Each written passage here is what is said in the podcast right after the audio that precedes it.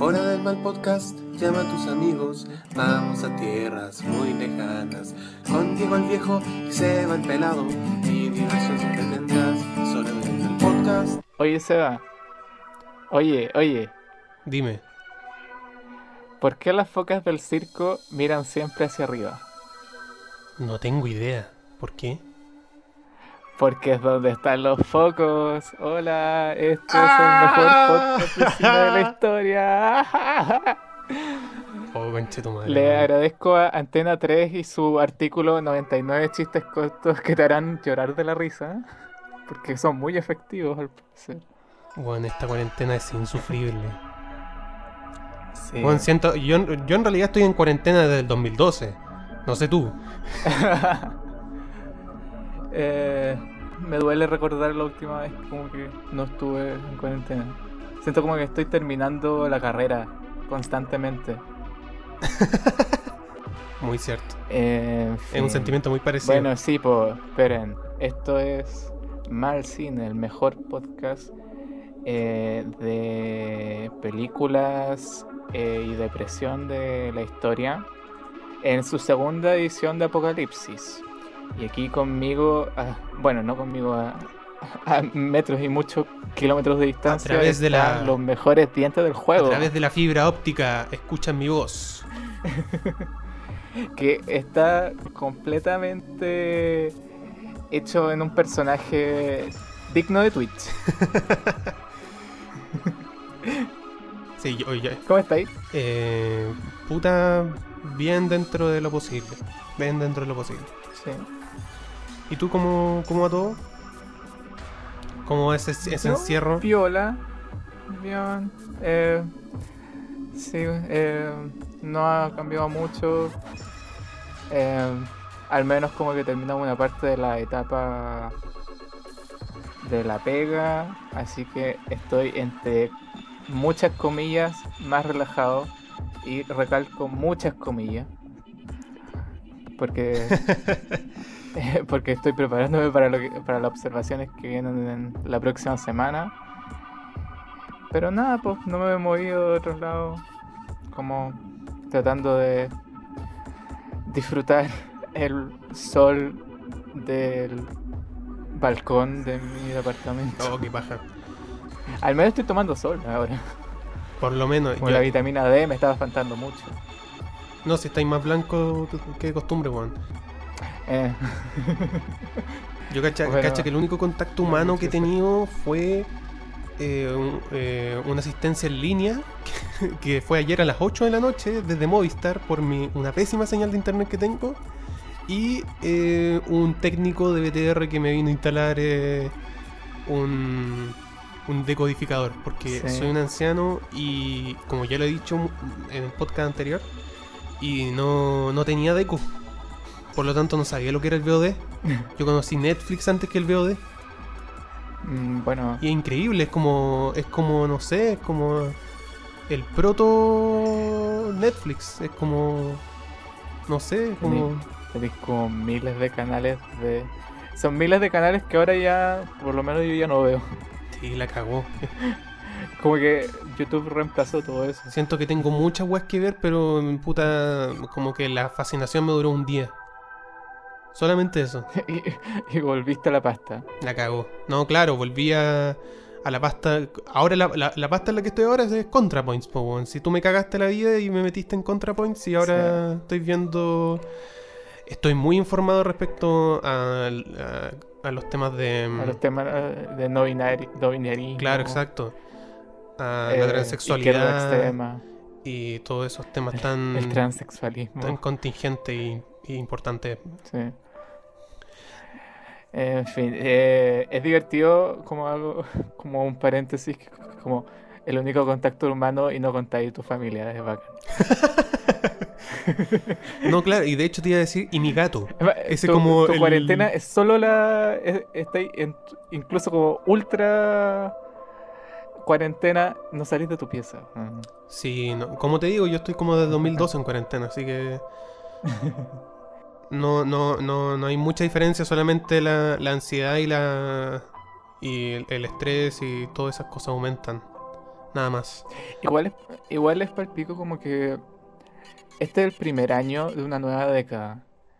O sea, ya se corrió una mm, votación para una nueva constitución, eh, una pandemia, nadie está teniendo sexo, eh, y ahora parece que se murió el líder de Norco- Norcorea. Sí, hay ese rumor, weón. Me dejó para la cagada. Eh, eh, no sé cómo, no, no sé qué depara el resto de esta década. No sé. No, no sé, no puede ser peor como la película que, que tuvimos que ver. Loco, yo siento que. Pero eso es más adelante. Yo siento que la weá del fallo tecnológico. No me acuerdo cómo se llama ese que tenía esa sigla, el fallo tecnológico del 2000, que iba a quedar como la cagada y que todas las máquinas iban a, a explotar.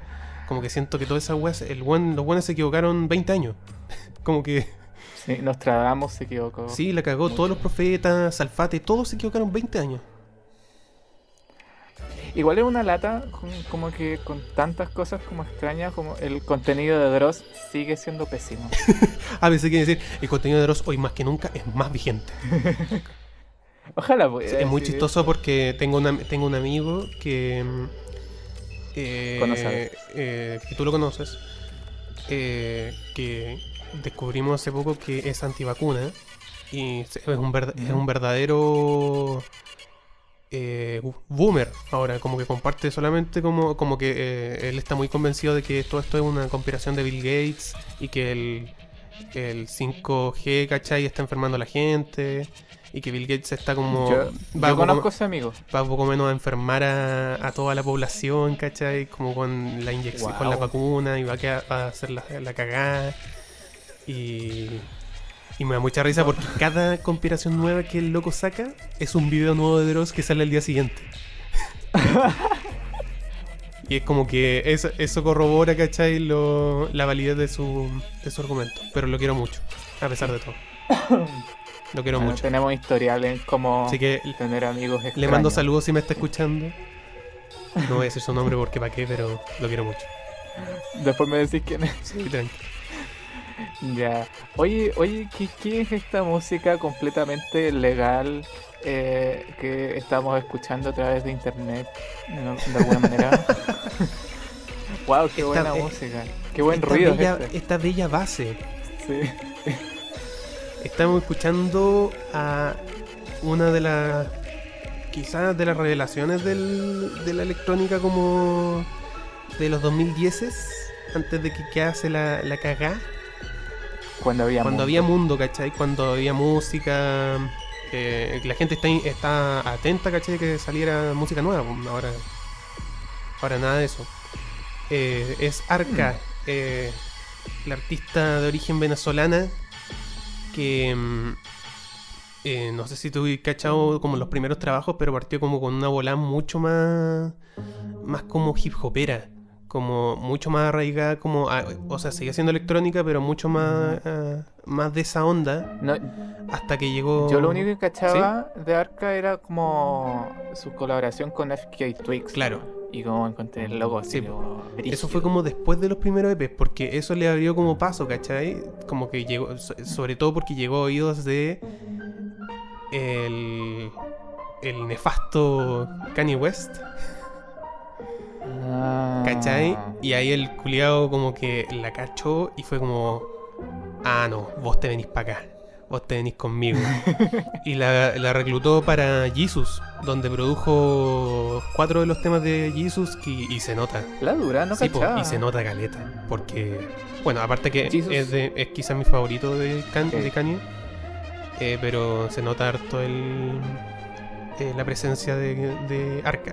De Arca.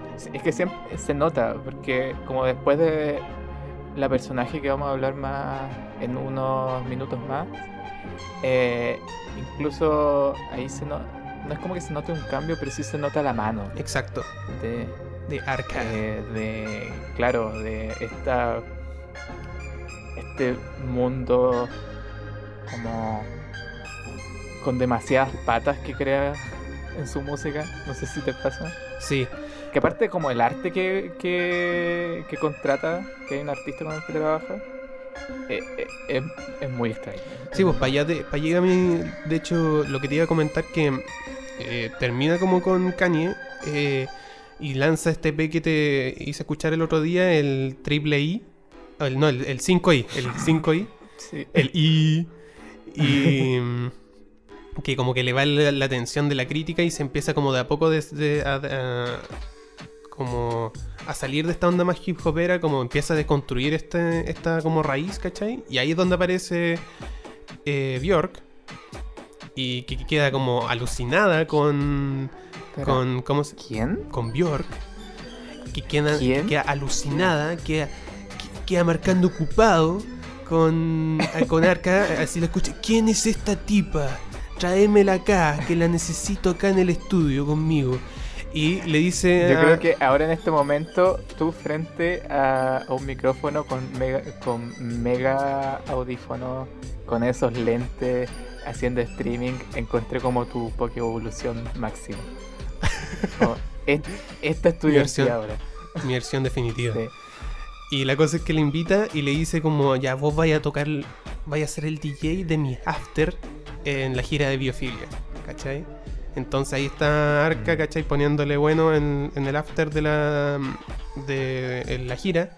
Es la compañera. Y ya quedó tan encantada la buena que primero le dijo colabora conmigo en Bulnicura y después ya le dijo ya, encárgate tú de la producción de la Utopía. Dale nomás. Como se entregó completamente. y efectivamente ahí, como tú decís, está metida, o sea, también colaboró con FK Twix y, y está su constante colaborador porque eh, Jesse Kenda, que es el que ve Mm. todo el lado visual, que en el fondo es como el segundo al mando del proyecto, que es eh, el que ve todo el aspecto como visual, artístico, ¿cachai? Estético, las portadas, que también influyó en algunas portadas de FK Twix y los últimos álbumes de Björk también. Sí, Entonces, al final son como eh, dos como uña y mugre. Claro, son, son un y mugre las dos caras de la misma moneda. Y ahora estamos escuchando. Encuentro igual un poco cochina esa comparación, y como- bueno, es peor como... O sea, es mejor que Pote Calzón. Sí, obvio. bueno. Y, Oye, pero, estamos escuchando eh, ahora el disco que le siguió a- al 5 Ivo, Ah, que es- es Zen, que es quizá el disco como con, donde se posicionó con un sonido nuevo y donde ya como que dio a entender que, oye, esta, a esta lo que hay que prestarle atención, hay que ponerle ojo. Mm. Y Sí. no ha parado de sacar disco interesante, así que Mm. pónganle ojo, cabros. Está bien, bien Sí, buena. escuchemos un poco, como en una misa. Escuchemos.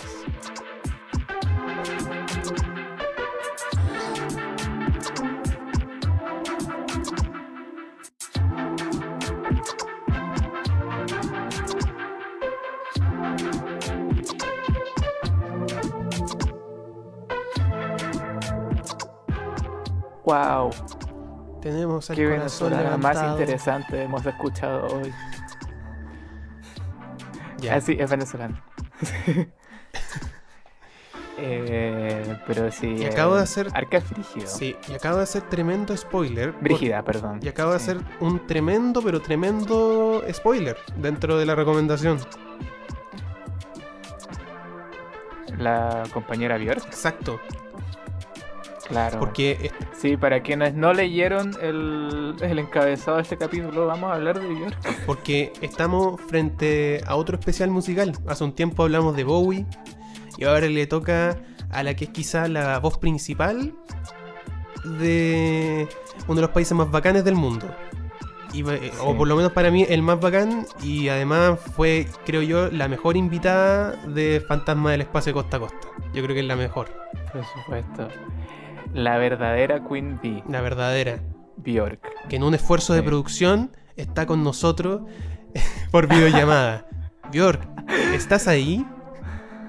It's oh Hi, guys. so quiet. Shh. It's oh so. I'm so glad to be here in, in your special special episode. Está adorable, me encanta.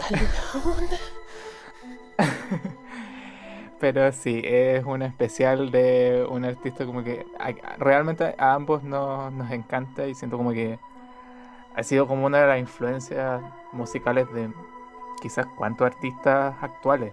Como que realmente es increíble como, como que de Islandia, país como literalmente tiene una población más chica que el Gran Valparaíso, eh, haya salido Björk. Sí, pues, de eh, hecho. Sigur Rós. De hecho, la otra vez Eh, había una estadística, pero era una estadística acuática, que era algo así como que por cada 100 habitantes había un músico o un artista, como una wea así. Entonces es como weón. Es, Mira, es una yo vi locura. una vez como uno de estos, progra- estos programas culiados de como españoles por el mundo. eh, versión En Islandia. Discovery Home and. Exacto.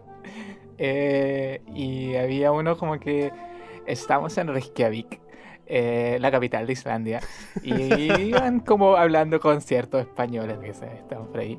Eh, saludo a todos los españoles, gracias por darme trabajo. Em, y comentaban así como, no, que aquí todos, eh, todos esperan como escribir un libro en su vida. Mejor dicho, todos escriben un libro por lo menos en su vida. Ay, qué cuático, weón. Y lo publican, ¿cachai? Y eh, es como... ¿qué, qué tipo de gente, qué tipo de aliens son estos? O sea, como, como sus referentes más grandes son Björk y Sigur Rós. Mm, Y, y hay caleta, otras bandas aparte islandesas que ha salido a raíz del, de, de esos mismos referentes, pues como que fueron catapulta para que el mundo tuviese eh, como, como la apertura para otros artistas. Mm. Y eh, el talento es pero heavy, weón. Hay Sí. mucho talento allá en, en Islandia, weón. Ojalá podamos, podamos hacer una... ¿Será el una Concepción de Europa? para allá. ¿Será el Concepción de Europa? Islandia. Uf, uf, no vayas ahí. Por favor. O no. Eh, Bjork. ¿Serán los bunkers? eh, la calidad de este capítulo eh, bajó completamente con ese comentario. Hago unas disculpas públicas a Björk. No creo, porque lo único que se parecen Bjork y los bunkers es en la B. Nada más, weón. Oye, cuánta comedia hay acá. Eh, pero bueno. Eh, dime, ya, solo para quitarnos, solo antes de empezar a hablar de las películas, solo quiero saber tu opinión. ¿Cuál es el mejor disco? Ay, te odio. ¿Sabéis por qué te odio? Eh, No, ¿cuál es tu disco favorito? Mira, eh, tú dijiste en delante que.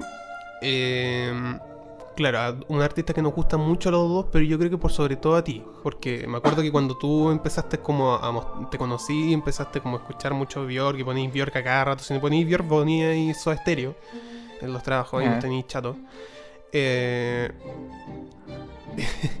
yo con suerte como que escuchaba, eh, conocía el debut. Y ese era como mi, mi espectro de Bjork. Como que el debut y el debut Unplugged. Nada más. ya, Eh, bueno. que, es buena. bu- que es muy bueno, por lo demás. Sí. Eh, pero yo soy, a pesar de que encuentro que hay un valor eh, eh, artístico gigantesco en la última etapa, pensando que hay, un- hay una pelea, que incluso dicen que algunas personas dicen que el, el- no me acuerdo si el Volnicura o el Utopia es de sus mejores discos. Hasta algunos dicen, ¿Quién usados, dice esa wea? dice que es el mejor disco. He visto ranking que lo dicen. ¿Qué- Pitchfork. Pero yo soy. Yo soy un. Yo, yo soy devoto a la trilogía del post. eh, eh, el que le sigue, ¿cuál es? El. Oh, se me olvidó. Homogenic. Homogenic y el Vesper. Ya. Y. Y Vespertine es el mejor. Puta la wea. No solo porque lo dice Fantano, pero porque lo es. Sí, puede ser, pero a mí me gusta. Mira, a uno le puede gustar, puede decir que un- algo es mejor, pero no necesariamente te tiene que gustar más eso, ¿cachai? A mí me gusta, yo creo que sí, Vespertine es el mejor, pero me gusta más el Homogenic. Vulnicura. No, Mira, Me gusta más ¿sabes el? Volta. Es divertido, es divertido que. Mira, puede que esté como confundiendo el país, pero estoy como 80 seguro, 80% seguro que es así.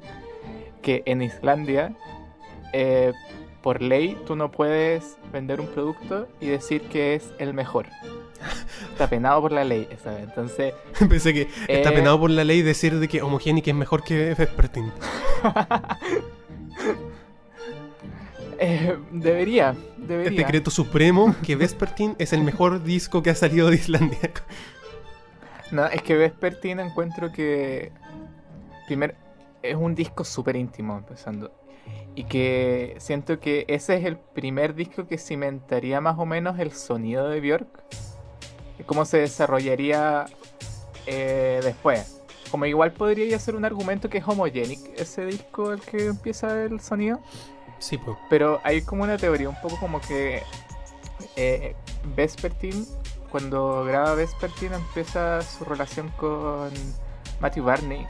Barney, creo que sí. Que fue como su pareja por muchos años y por mucha de su discografía. Y cuando llega Vulnicura, eh, antes de Vulnicura, terminan su relación.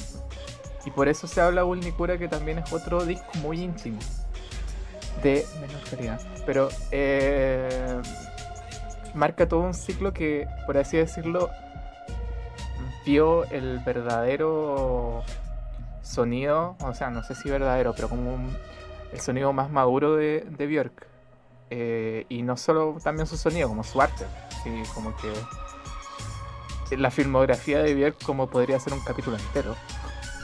Es que, claro, marcó un punto también, un punto y aparte en, en cómo podíamos entender a Björk. Porque antes podíamos, si bien podíamos verla en, en su performance en sí, pero podíamos entenderla y encasillarla casi como, un, eh, como una música muy, comple- muy completa.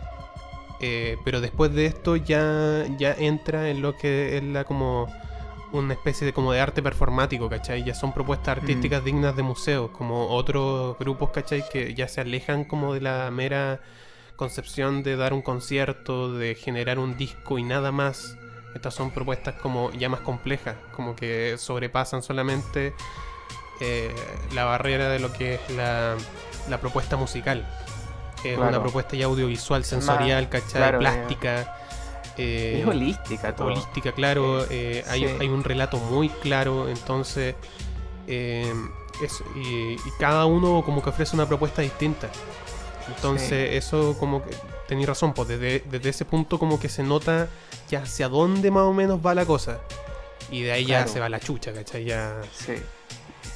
O sea, bueno, el año pasado terminó como haciendo su último concierto, o sea, no el, el último gran concierto que hizo, En el The Shared, Shared, ese edificio, ese, ese teatro eh, gigante en Nueva York que se mueve.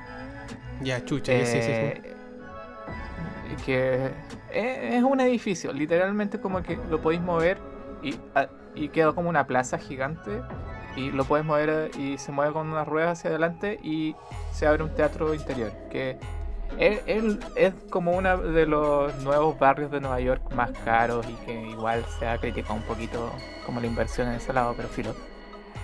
Y ahí como que eso mismo que hablaba, es como que es un show holístico para ese concierto. Como que Onda eligió a, la, a Lucrecia Martel, la cineasta argentina, que este blog le ha dedicado cero atención, por supuesto. Me perdono. Qué vergüenza. O sea, digo, sí. Eh, pero estamos trabajando en eso. Eh, y para que dirigiera este show. Y de ahí entre medio también contrata a Iris Van Arpen, a otro diseñador que realmente no, no lo recuerdo. eh, para también tener toda una propuesta de quiénes van a estar en el escenario, de, todo, de todos los vestidos y todas las máscaras que está usando Björk ahora. Sí, una locura. Eh, entonces como es una figura que, que podríamos empezar a hablarlo como música, porque ha sido, si bien, bueno, ella es música, eh, y ha sido quizá una de las artistas más importantes del- de, de las últimas décadas. Pero claro, tenemos como todo este otro bagaje que tiene ella y que se nota en sus videos, en sus colaboraciones, en su producción, eh, en- hasta en sus docu- los documentales que hace de, de sus discos son brígidos. Sí, la cagó. Es una joyita, Bjork. Sí, ojalá. Son de esa gente como, ay, ojalá fuera mi amiga. Bueno, Arca puede decir eso, pu. Arca, ese- Ah, son amigas. Pero, ¿sabéis quién no me gustaría que fuera mi amigo? ¿Quién? El director de la próxima película que vamos a hablar. Dios mío, concha tu madre. Mira, voy a decir. Ay, tengo tanto que decir. Tengo tantas cosas que gritarte. Eh, Porque sí, asumo la culpa de que te hice ver esta película de nuevo. Pero yo la tuve que ver por tercera vez. Oh, weón. Mira, la... te odio tanto, culiao. Te odio tanto, te odio tanto, te odio tanto. Mira, si nuestra di- relación digital, radial, como queráis llamarle, se llega a romper, eh, esta quizás no sea la razón principal. Pero sí va a ser el gatillante, el detonante, el punto de no retorno. Me sometiste a un estrés, conche tu madre, me sometiste a un estrés. Oh, que no, no tenía idea. No, ten- no tienes idea. No tienes idea. Ya, pero. Pero ya, el, el director. Pero, o sea, pero estábamos como con un colchón más o menos. No es como. Esto es por primera vez que la vamos a ver. Porque si no, ahí sí que te, te pediría disculpas de verdad. Sí, pero ¿sabéis qué me pasó? Bueno, lo voy a ahondar después, pero fue peor verla por segunda vez. Fue... Pero ahí lo vamos a ahondar después, como, Sí. como en la película. Pero estamos hablando del director, eh, el Lars von Trier. Este conche Lars tu von madre. Trier. Famoso nazi. The Famous One. Sí. Que a todo esto, Eh. eh, la última vez que intentamos hablar de Lars von Trier fue en el capítulo piloto fallido. Sí, pues. Que iba a ser un Aunque especial. igual como que lo tocamos un poquito en el... Como muy levemente en el capítulo de, de Climax. Sí, pero muy poco, como Por que fue... el otro el otro caballero pues. que tampoco me gustaría que fuera mi No, amigo. pues fue una cita nomás. Pero quiero recordar que en ese capítulo íbamos, bueno, íbamos a hablar de hartas películas de él. Y la weá salió tan mal, pero tan mal, que de hecho el tercer integrante de este podcast ya no está con nosotros. No. Ya. Ah, eh, salió tan mal, tan mal que murió. O sea, está en Chile Chico, que es como lo mismo igual. Sí. O no sé si estar en Chile Sí. Chico, la verdad. Le mando saludos. No, creo que ya, ya volvió. Ya, ya le mando saludos al, al Mati Sí, si es que nos está saludo. escuchando. Ojalá Ah, aparezca, Algún día volverá. aparezca por acá. Volverá. El, Sí. el- el tercer integrante que nunca fue. Sí, la mejor risa. Sí, la- claro, las mejores risas. Sí.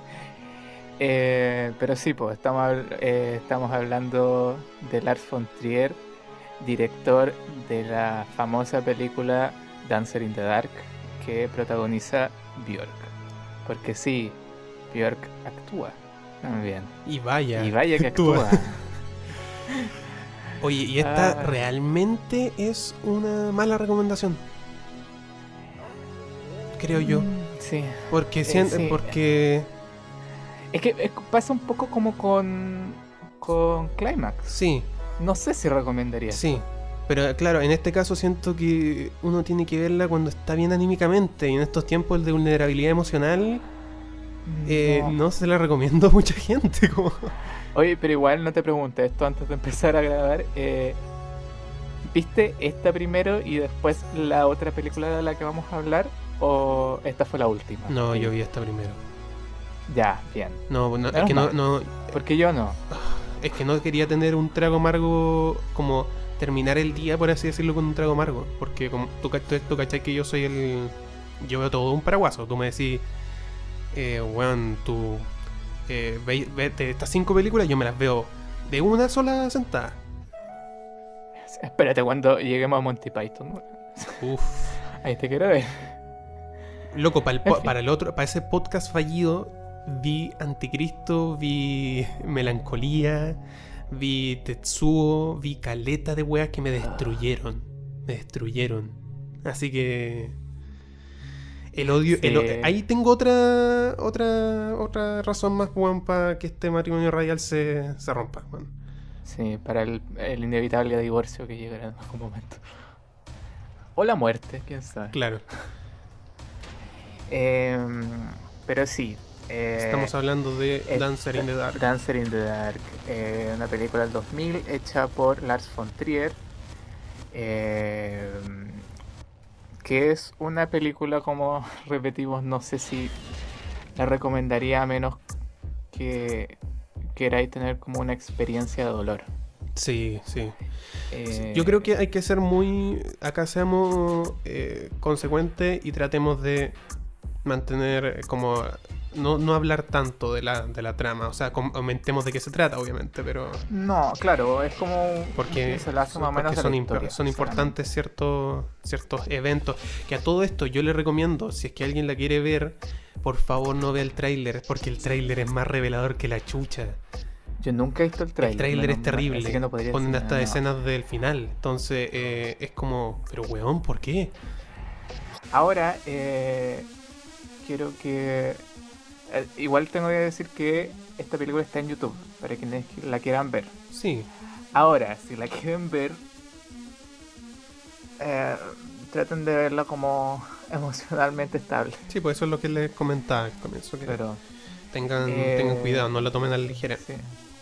Porque yo vi por tercera vez esta película y recién ahora me doy cuenta que es una película que no me gusta.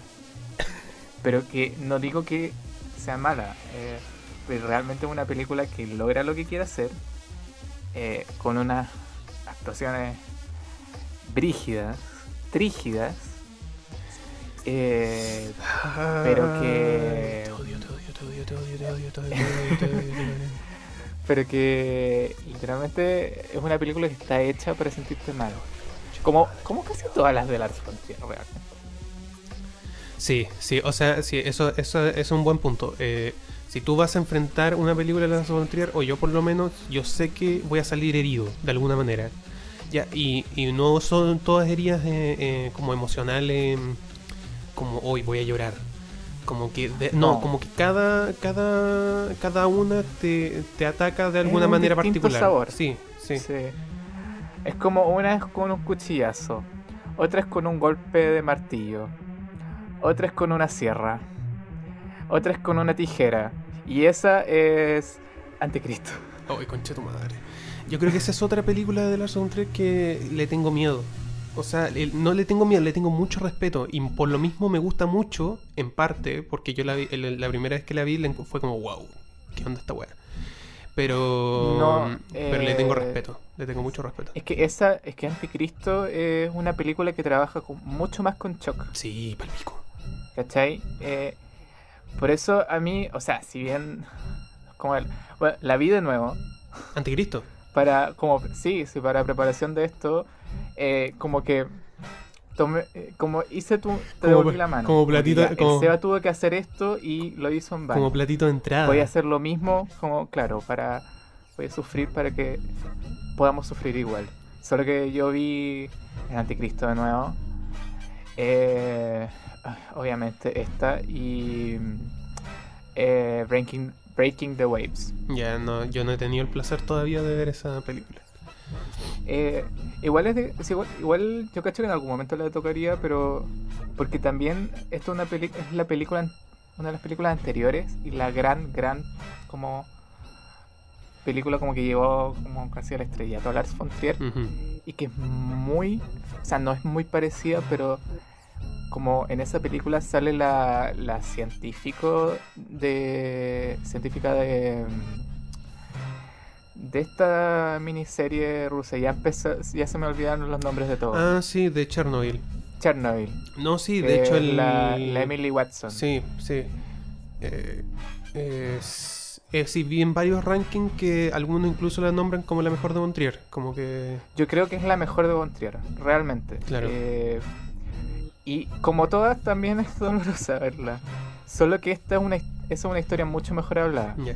Pero Vi, unos- mejor contada. vi unos, unos rankings muy barzas que ponían a Dogville como la mejor. Dogville, sabéis que eh, yo vi hasta la mitad y que de verdad es fome. De verdad, es una película encuentro. Ah, pero no sabéis cómo termina. No. Uh. No, la bajé y la. Ya, pero terminé de verla, no te hagas eso. Es que ya no la tengo. ¿Cachai? Eh, este, ese Diego que está hablando es el Diego como de 15 años. Ya, no, hazlo de nuevo, vela, vela bien. Sí. Mira, sabéis que como ejercicio Dogville igual la aprecio. Y, y sí, es, es un cine de Lars von Trier, se nota mucho. Sí, es que esa es la Eh, como pero- que Lars Frontier eh, como que trata de llevar todo de una manera tan experimental que a veces eh, se pierde la sustancia, no, trata de buscar la sustancia, pero el experimento es tan fuerte que te lleva a alejarte de, de lo que te quiere decir. Sí. Ya, ¿Cachai? sí, tenías razón. Eh, ah, pero a lo que iba como con Breaking the Waves para como volvernos a, A meter a Dancer the Dark. Dark de una vez por todas. sí, estamos haciendo una introducción muy larga. Sí. que Breaking the Waves igual siento que hay como un prototipo un poco de lo que sería esta película.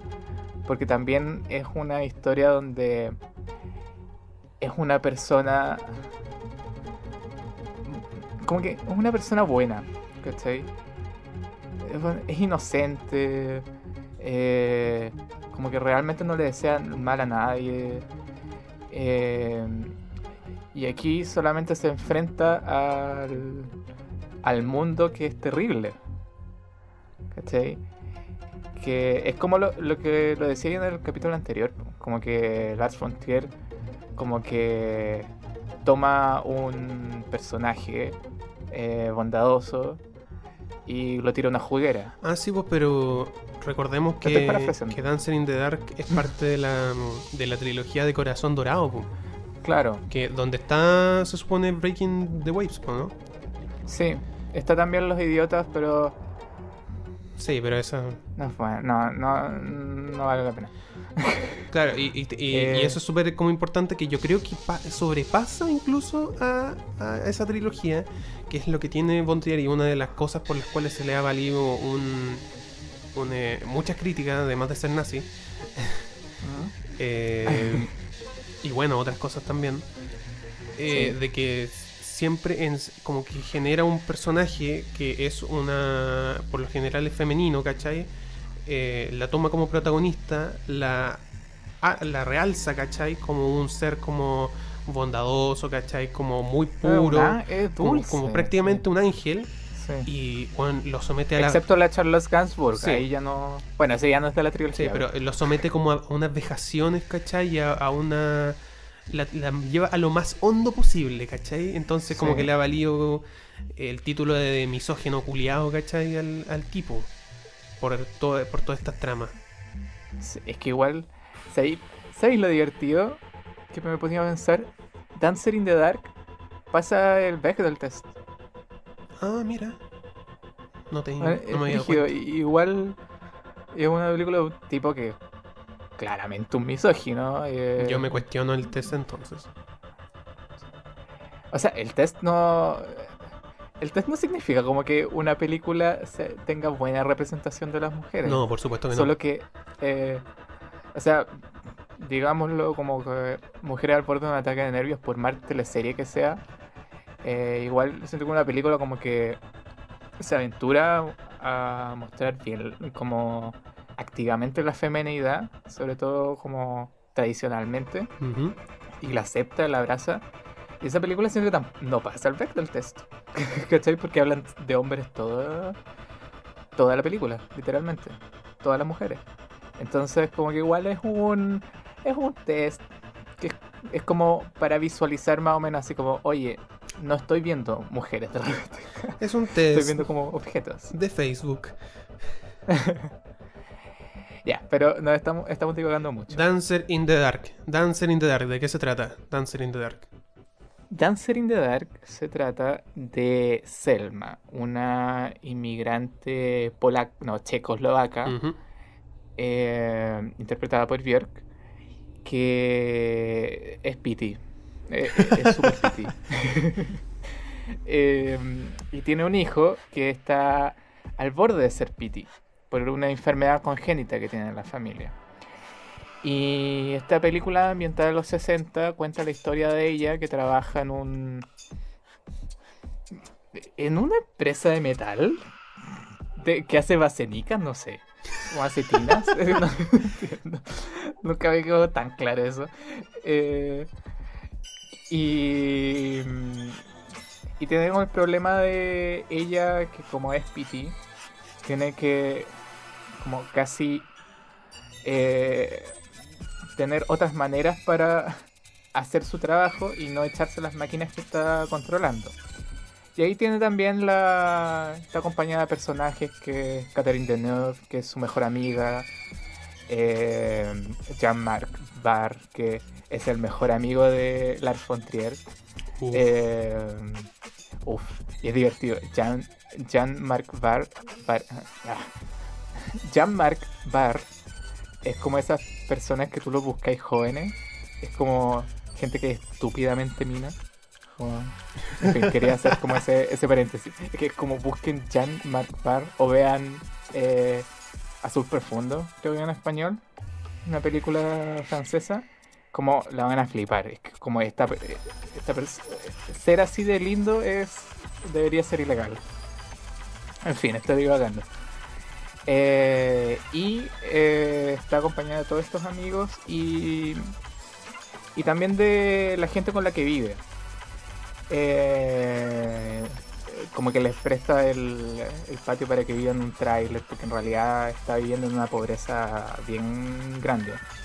Y va juntando toda la plata que puede entre como lo que va ganando en la empresa de Basenica y haciendo unos trabajos chicos entre medios, haciendo eh, pitutitos. claro. Em, va juntando plata para hacer, re- hacerle el regalo a su hijo de una operación de ojos. Pero pasa que es una película de Lars von Trier. Entonces el mundo es malo. Sorpresa, sorpresa. Björk llegó a Estados Unidos con una bolsa de sueños e ilusiones. Pero Voltaire vive en Estados Unidos ahora. Nada hacía presagiar. Ah, y se me olvidó decir, esta película es un musical. Sí, pero eh, y lo, lo genial en ese, que, que tiene la película de que no te das cuenta que es un musical hasta, no sé, como el minuto 30. Sí. Como que tiene un trans, como que transcurre la narración de manera muy fluida, ¿cachai? Y es como, ah, esto es así, y de repente, ¡buah! Música. Eh, en, estos episodios que tiene, que tiene Bjork, eh, que. mm, Porque también hay que agregar, sí. claro, eh, ella es una daydreaming. O sea, es una soñadora. eh, Soña despierta. Es una soñadora día. Es- es- claro, Una una- soñadora. día soñadora. Día sueño. Y, y tiene esto, esto esta visión en, en el fondo de, de que ella, ella le fascinan los musicales, le encanta, de hecho Claro. como que llegó muy encantada desde eh, su país, ¿cachai? Claro, a Estados Unidos por los musicales gringos. Y ella sueña con ser parte de un musical y ve cada oportunidad en cada sonido que hay a su alrededor para poder eh, como fantasear de que está dentro de un musical. Para poder hacer la vida, esta vida miserable que tiene, un poco más llevadera. Claro. Igual paralelamente como que la van van juntando la historia con una producción local de, de la novicia rebelde que donde Björk se supone que hace el papel eh, eh, protagonista Claro. Eh, pero igual podría decirse como he escuchado hartos que han dicho que este es como el anti musical Sí, y estoy de acuerdo en parte. Yo no sé. Yo no sé si estoy tan de acuerdo. Pero entiendo por qué, más o menos. Pero, ¿por qué estoy de acuerdo tú? Prime- primero, eh, uno de los puntos que dicen que es el antimusical, porque también lo muestra en la película, de que todos los musicales, y lo dice Bjork en una parte de la película, que todos los musicales, o Selma, que todos los musicales, eh, la gracia o una de las cosas que le gusta a ella es que siempre nada pasa, como nada malo pasa en los musicales. Claro, como que. eh, bueno, y es, es como el cierto, es como que. Y que eso es lo que te eh, vende es Estados Unidos. como te lleva a un, a un final feliz. pues. Claro, y eso es lo que te vende. Como el mismo eso. Como el mismo, la misma novicia rebelde. Claro.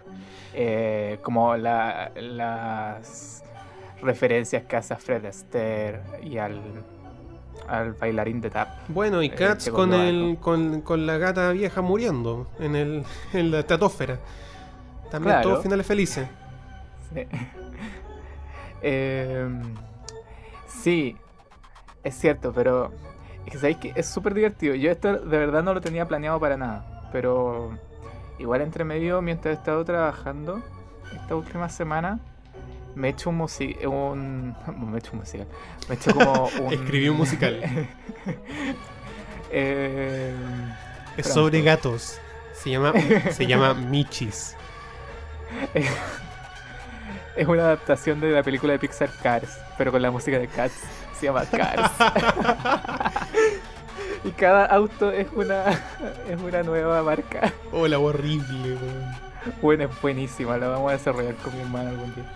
Eh, bueno, en fin, está haciendo como un especial, eh, al menos como de audio, de Stephen Sondheim, que es como es el, el compositor de musicales como Sweeney Todd, o Into the Woods, o Company, o Folies, pero el más famoso es Sweeney Todd. Eh, y la gracia como que... La gracia de esos musicales es como que... Esos no terminan tan... No terminan con un final feliz. Así decirlo, ¿cachai? No, claro. Eh, No, pues no Sweeney- terminan mal como por ejemplo Andrew oh. Lloyd Webber que... Obvio que Ah, no. que hago paréntesis. Andrew Lloyd Webber está sacando todos los fines de semana eh, por su canal de YouTube eh, una grabación de sus musicales. El de esta semana es Love Never Dies, conocido como su peor musical. Así que pueden saltárselo. Eh, pero como que todo. eh, Andrew Lloyd Webber se suma a esa. a esa tradición también de, de que los musicales terminan bien y que, que al final tú vayas a ver un musical como eso, como para salir de, eh, de la burbuja del trabajo. Es como, ir, es como ir a ver una película de Marvel, ¿cachai? Es un espectáculo. Sí. Que es como lo, lo posiciona Selma en la película. Pero lo que voy es que, por ejemplo, como lo que me impresionó un poco como Into the Woods, que también una lo adaptaron Disney, Disney lo, lo adaptó para una película de ellos, Oh, no tenía idea. hace no mucho. Eh, no sé si la recomiendo tanto, pero está la grabación del musical en YouTube entera. Y que es básicamente como. Un poquito como un check que juntan todas las historias de cuentos, como todas las historias de hadas, los cuentos de hadas. Em, y proponen una aventura en el primer acto, y en el segundo acto se va toda la chucha. Como que se muere gente, em, se bueno, se mueren como personajes principales, de repente. eh, y cambia completamente, como que lo que iban a buscar ya no importa, ¿cachai? Como que literalmente se pone en crisis todo. Entonces, como que lo que me gusta un poco de, Hammer, de Hammerstein, perdón, de Sondheim, que pone en crisis esa felicidad o esa eh, esa manera de buscar estar eh, en- cómodo con un musical, de como ir a olvidarte del mundo, como es lo que hace Björk. Eh, pero la diferencia es como que Sondheim propone un, como una moraleja. Eh, Lars von Trier siento que no, Yo, sí, me pasa. pero sí esto podría ser un musical. No, o sea, sí, podría O sea, sí. como podría adaptarse al teatro. No, completamente. Es más, se hizo una Pero- ópera de Ah, eso no lo sabía. Eh, pero, claro, o sea, como que he visto dos visiones de la película. Uno que habla de gente que, que dice que es como una película, o habla de ella como una película para sufrir, una película muy triste, muy dolorosa. Y otros Que que, la hablan es. como que en realidad, que claro, y otros hablan como desde la otra perspectiva que sí, es una película triste, pero que en realidad es una bonita película. Porque eh, como que habla de de que en realidad a, a Selma no es una persona como que le hayan pasado cosas malas, sino que son producto de su decisión de, eh, de que en el fondo nada se va a interponer en su camino para poder lograr su gran objetivo, que es que su hijo logre ver, ¿cachai? Y Claro. poder- que es en el fondo lo que la motiva a seguir eh, trabajando y la motiva a hacer todo lo que ella hace. eh, y eso poder llevarlo hasta las últimas consecuencias.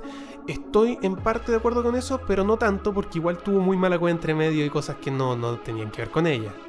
Y sigue siendo una película extremadamente triste. Eh, Ni siquiera es triste, es miserable. Es truculenta. Eh, eso es lo que me molesta. Como por ejemplo, coincido con todo lo que dijiste, porque es cierto. Es más, si te ponía a pensar, eh, muy en teoría, súper en teoría, en teoría de doctorado, Dancer in the Dark tiene un final feliz. A ver, doctor Malcine, dígame. Es que doctor. sí, Para eso tenemos como que meternos a, a territorio spoiler. Que es. Mm, Así que mira. concha su madre. Eh, mira, tratemos. Si tengo que meterme completamente en territorio spoiler, voy a avisar. Pero voy a tratar de no hacerlo. Lo que pasa en ese Claro. final, que es muy triste, es que es desgarrador realmente. Y es como, por así decirlo, como la escena más gráfica de la película. Sí. Eh, Antes de que pase eso, Catherine Deneuve eh, le da la noticia de lo que pasó, po, y es exactamente lo que ella está buscando, ¿cachai? Lo que ella dejó Claro. de lado, la oportunidad que dejó eh, para que no pasara el final. eh. Todo en pos del hijo, ¿cachai? Que por eso, muy en teoría, es un final feliz. Pero muy, muy, muy en teoría. Así como. Porque la verdad es que esta película es, tan truculenta. eh, es más, es Por eso, en el fondo, como bajo la, bajo la ley de que, de que ella va a hacer todo lo posible para lograrlo, es como se logra en, esa ley, como ese es, es el, es el- el concepto, ¿cachai? Como que se, se logra ese objetivo, pero bajo también esa, pero bajo la misma premisa, es como logré un objetivo, pero eh, haciendo todo lo a posible. pesar de todo. No, haci- y haciendo todo lo posible. Y ese hacer todo lo posible involucra muchas cosas. Y, es, y, y todas esas cosas son las que agarró Lars von Trier y las puso en la película. Sí, Son como las peores Por que eso pueden como que en teoría es un final feliz, pero como digo, es una película muy turbulenta. Y que hay un... Mm, a diferencia hay de otras de Lars von Trier que de destruye a la protagonista. o sea, yo creo que todas las películas de Lars von Trier son, eh, son truculentas y man- manipuladas a un punto que, que como que llega a molestar de repente.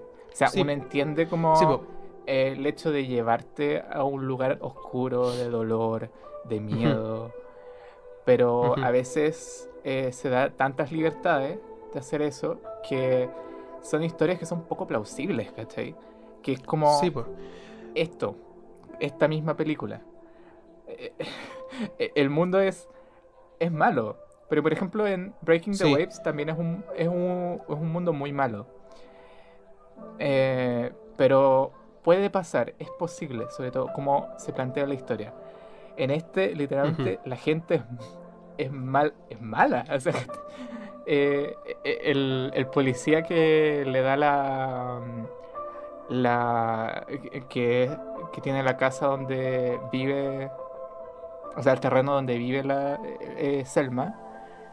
Es uno de los personajes que más odio. Más odio, es un pelele, lo odio. Pero que está hecho No, y para la eso, escena que para que te dé rabia. en la escena en la que se somete en, en una de las escenas claves que, que de, de hecho donde hace un giro de 360 la, ve- el- como la trama por así decirlo Mm. eh, eh, donde aparece él con, con Selma, cuando ocurre ese Mm. encuentro, eh, yo creo que Juan era, fue quizás, cuando habla- hablamos de volver a encontrarnos con esta película, fue quizás la escena que más, loco, llegué a sentir un rechazo corporal al verla de nuevo, como que era una Sí. wea casi como, Sí. ah, ah, como casi como agarrándome de la silla, porque, ah, antes yo sabía, no, Yo la vi en yo no la sabía. Yo la vi en sí, yo no sabía lo que iba a pasar. No, sí, igual tuve que ir parando, ¿cachai? Eh, como. Sí, porque es, es demasiado Sí, po, brígido. pero eh, me refiero a que. Eh, ocurría esto y, loco, era como un rechazo corporal tan grande, como había una, una tensión.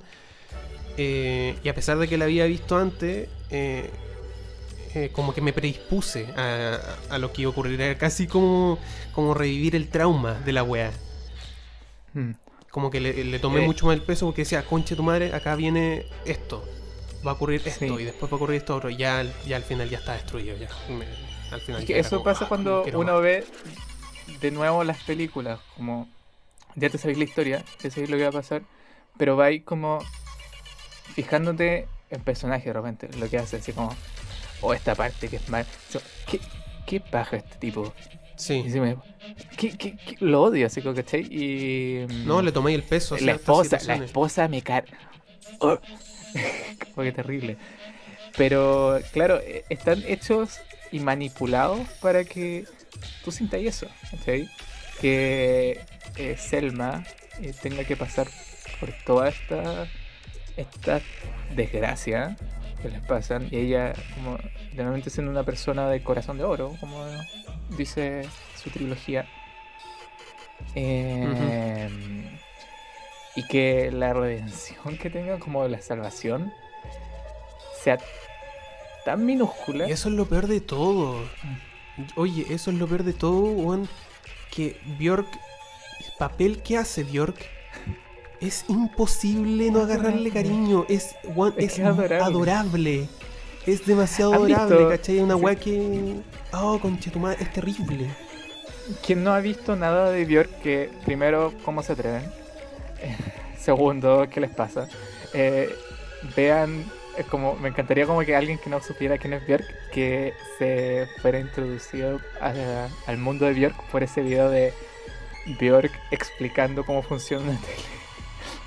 cómo, cómo- cómo es su tele. Y como que es No, son, son, son videos. Son videos esenciales para introducirse a Bjork, incluyendo la entrevista de Fantasma del Espacio. Yo creo que es esencial Sí, ver esa entrevista de Bjork eh, y la de, moderno, la de cómo funciona la tele. sí. Loco, son muy Eh, buenas. pero sí, Son la buenas. persona, eh, la persona que, que transmite Björk, que ha hecho, eh, la persona mediática que ha hecho, eh, es como esta niña, como genio, muy artista, pero muy directa, pero muy inocente también. Eh, que es como eh, básicamente también Selma. Creo que la persona de Björk y la y el personaje de esta película eh, están súper eh, como que encajan muy bien. Entonces, si tú conoces a Björk, Sí. es, más, es más doloroso ver esta película. Es como, son como. como que acá se muestra más incorrumpible, como que nunca, como. Es como una weá, pero. eh, no, es, es muy doloroso, weón. Es muy, muy, muy doloroso. Es demasiado adorable dolor, y, sí. y, como y, y en el fondo hay un proceso en el cual se toma el tiempo la película de ha- hacerte amar a ese personaje, ¿cachai? Mm. Y, Como el hecho que se no- vaya no tan a- perderse. como, sí. y el hecho que se vaya tan a la mierda, eh, no, eh, es horrible. eh, es digno de un sociópata, de un psicópata. eh, Sí, y Eso eso, es como el otro punto que quería tocar en esta película. Que, que bueno, eh, con el tema de mi, eh, con el movimiento Me Too, eh, Björk fue una, no sé de las primeras, pero como una de las eh, personas como que más esperaba tocar el tema de Lars von Trier eh, eh, respecto al movimiento. Eh, es divert- o sea, es, entre comillas divertido porque lo que dice no es divertido, pero que ella se, se refiere a como un director danés con el que trabajó. Eh, como sí, que tiene, tiene dos películas nomás. Tres si contáis una del Matthew Barney, pero, pero eso no es una película, es como una instalación de arte. Eh, eh, Como evidente. Pero igual antes de, del movimiento Me Too era sabido que Björk y Lars von Trier durante y después de esta película eh, eh, quedan enemistados. No, tanto como que Björk dijo que ya no quería hacer ninguna película más. Y eso que ganó el premio a mejor actriz en Cannes. Eh, Sí, no, y, bueno, entre Bueno, paréntesis, esta ganó la- Palma de Oro. ¿Mm? ¿Cómo? ¿Cómo? ¿Cómo? Que entre No te paréntesis caché. esta también ganó la Palma de Oro en, en Cannes del año 2000. Que Ah, es el ya. premio más grande del Eh, festival. Eh, sí, no, que estaba diciendo que, que no es solamente una constante de, de mm, como, o sea, no es algo que solamente le ocurrió a Björk, que es como una constante de las películas de Von Trier, que muchas de las actrices de las cuales ha participado, como que después no quieren ni verlo en pintura o no quieren ser nunca más parte como de sus producciones o tienen comentarios muy como zarpados de onda, no sé, por la Kristen Dunst, la, la ¿cómo se llama la de Dogville? Eh, La Nicole Kidman. Claro, la única que ha soportado, y yo no entiendo cómo ha soportado tanto, es, es la. Charlotte Ginsburg. Gainsbourg, sí. Eh, yo tampoco. No lo sé. Eh, eh, y es más, es como.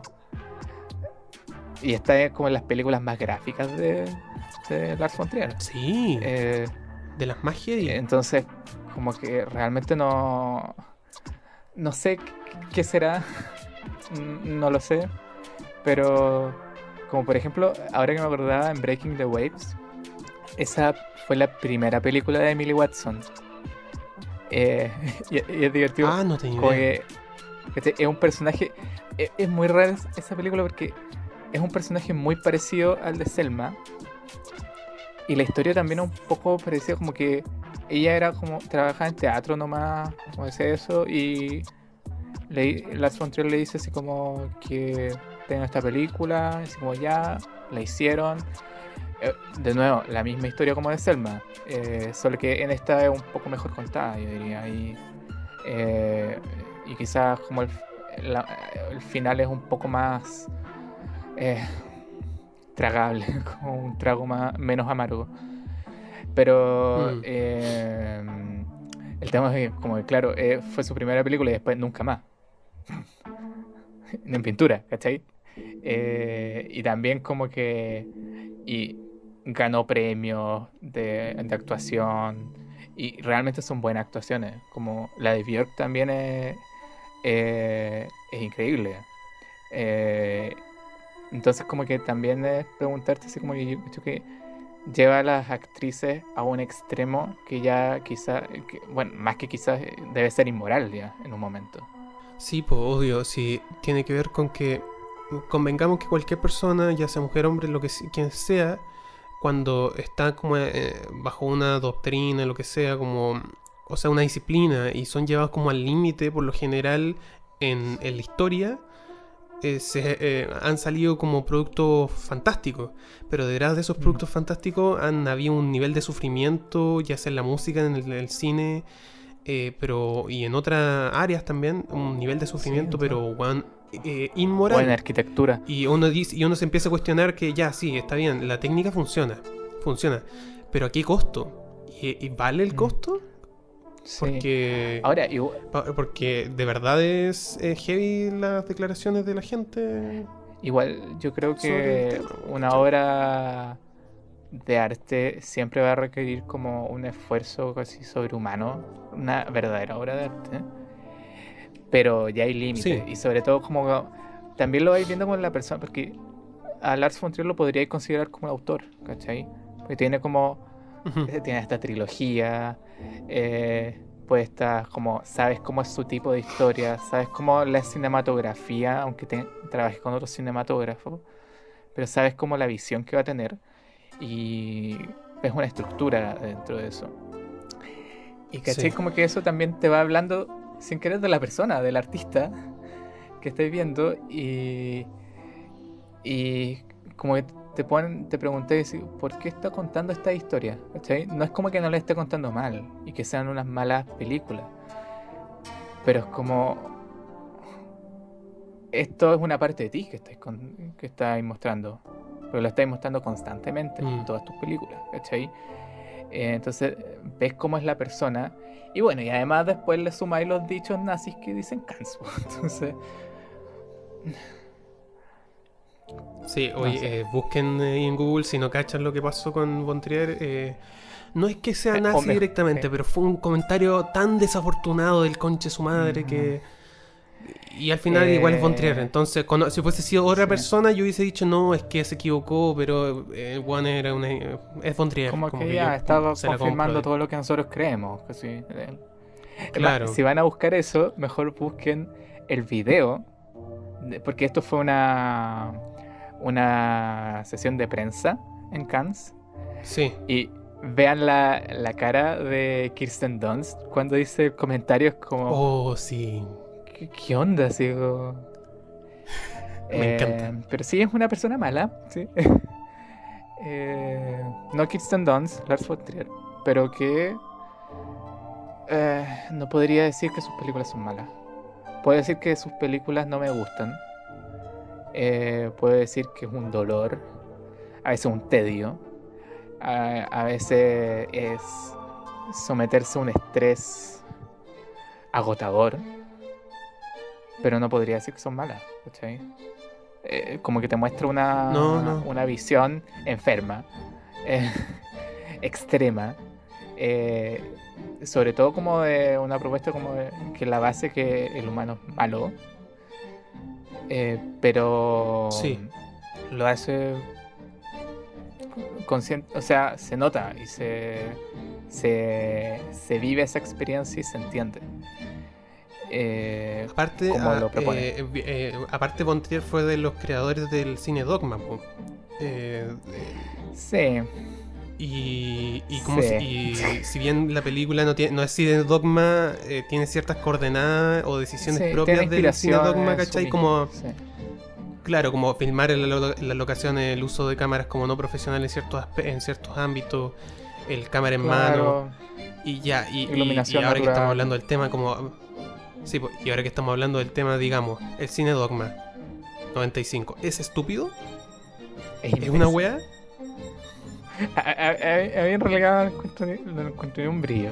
Es que eso es lo que me pasa, aunque igual puede que hayan películas bacanes como Julian Donkey Boy, qué sé yo.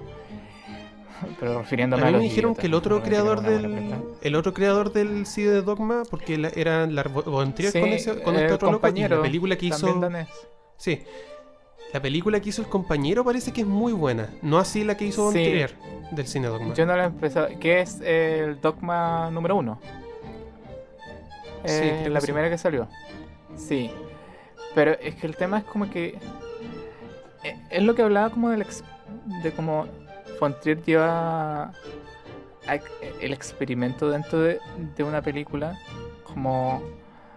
eh, el experimento siento que distrae demasiado a veces de lo que se quiere hablar.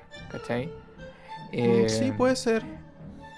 entonces, como que en realidad siento.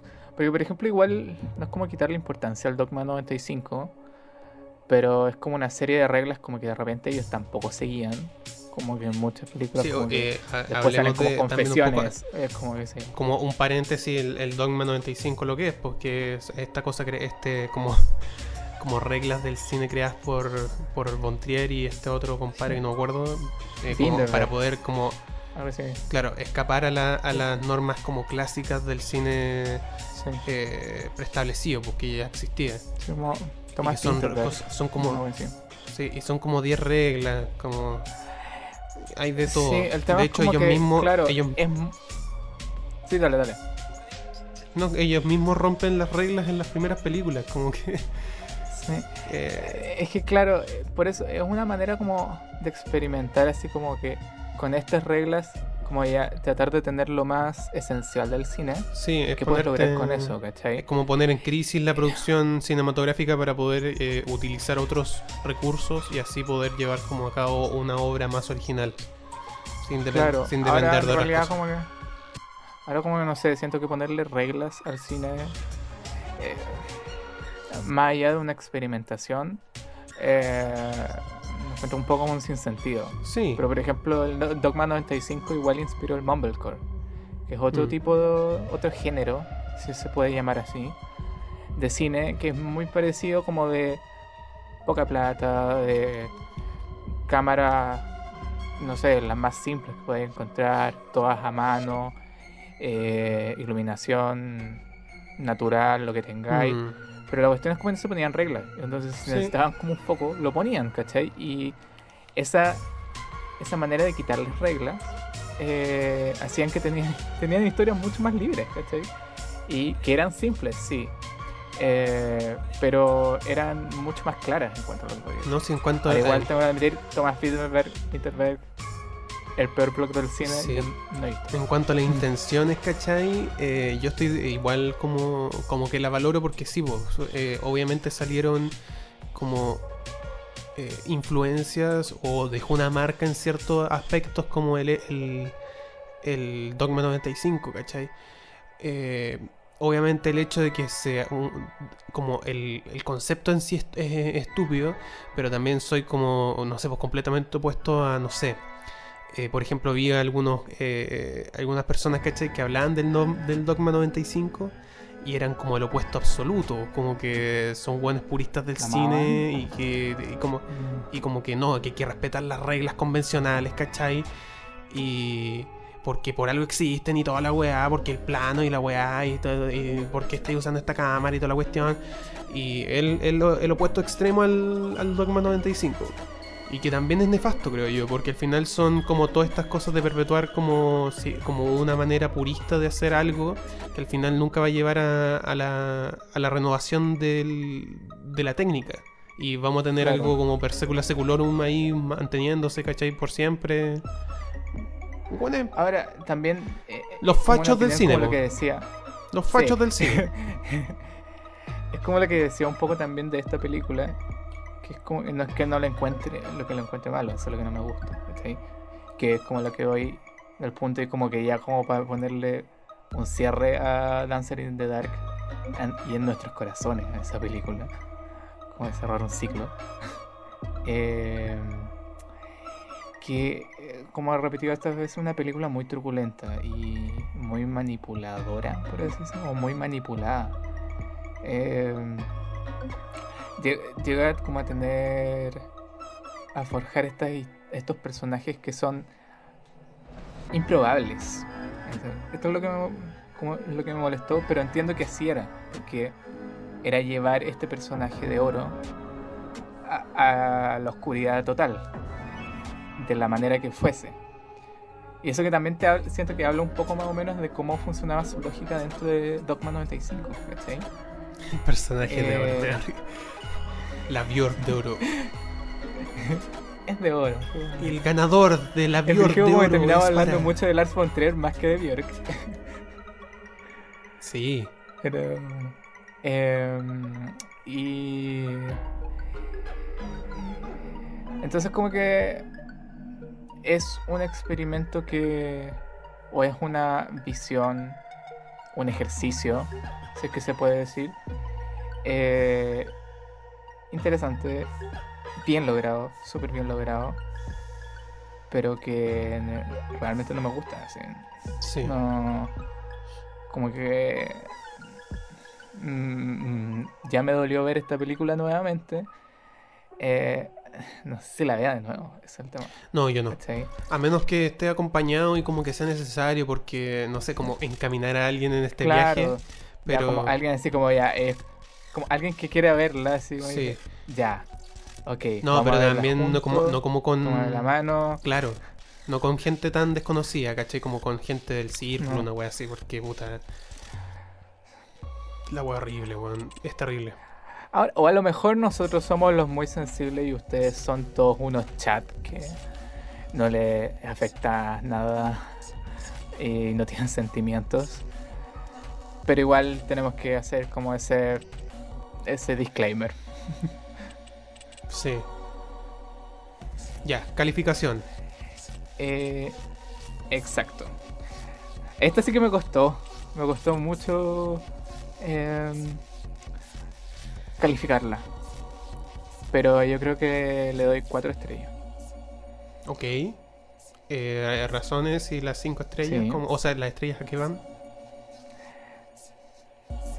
Eh, como, si- como dije, y repito siempre, como una película como que está manipulada, como que, que- como que con pinza, Lars von Trier como que fue haciendo todo para que fuera lo más eh, desagradable eh, en la experiencia. Es más, o sea, es otra cosa que, que he visto, he leído que a muchos le molesta, que es la decisión de las cámaras que ocupa, de la edición. ¿Qué tiene que ver con el dogma? eh, es bien molesta. Claro. Eh, pero suma a esta. como. La sustancia de esta historia que. que es que la humanidad realmente es mala, ¿cachai? Sí. Eh, y. Y aunque tengáis una persona eh, de corazón de oro que vaya a llegar hasta el final con sus ideales, se mantenga firme, eh, no explote como mandando a la mierda todo, porque ese, ese es como el papel de la amiga normalmente.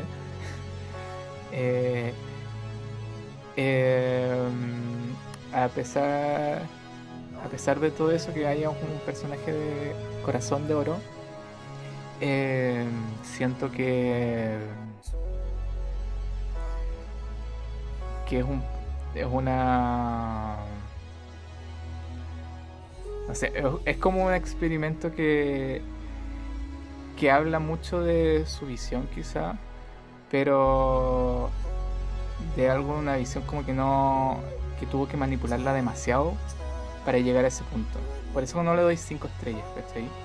Eh, eh, y aquí quizás como pueda que se confunda un poco con mi visión en torno a cómo se deben ser como las buenas películas o, o el cine como de calidad pero si sumo y resto como que voy a llegar a eso no podría dar las 5 estrellas porque es una historia eh, increíblemente eh, manipulada que a un momento como que de repente llega a ser un poco eh, poco real, ¿cachai? Poco plausible. Pero al mismo tiempo sientes como que esta película está hecha para eso, para que no sea real. Sí, pues y es, cine, pues y el cine y no tiene lado, por como y el- también buena música. Y el cine no ¿Ah? tiene y es cine además, Sorry. y el cine no tiene por qué ser real tampoco.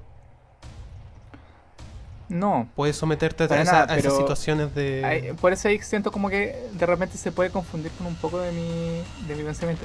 Y al revés, como que toda la, la estética está, está hecha como para verse como un mundo más real.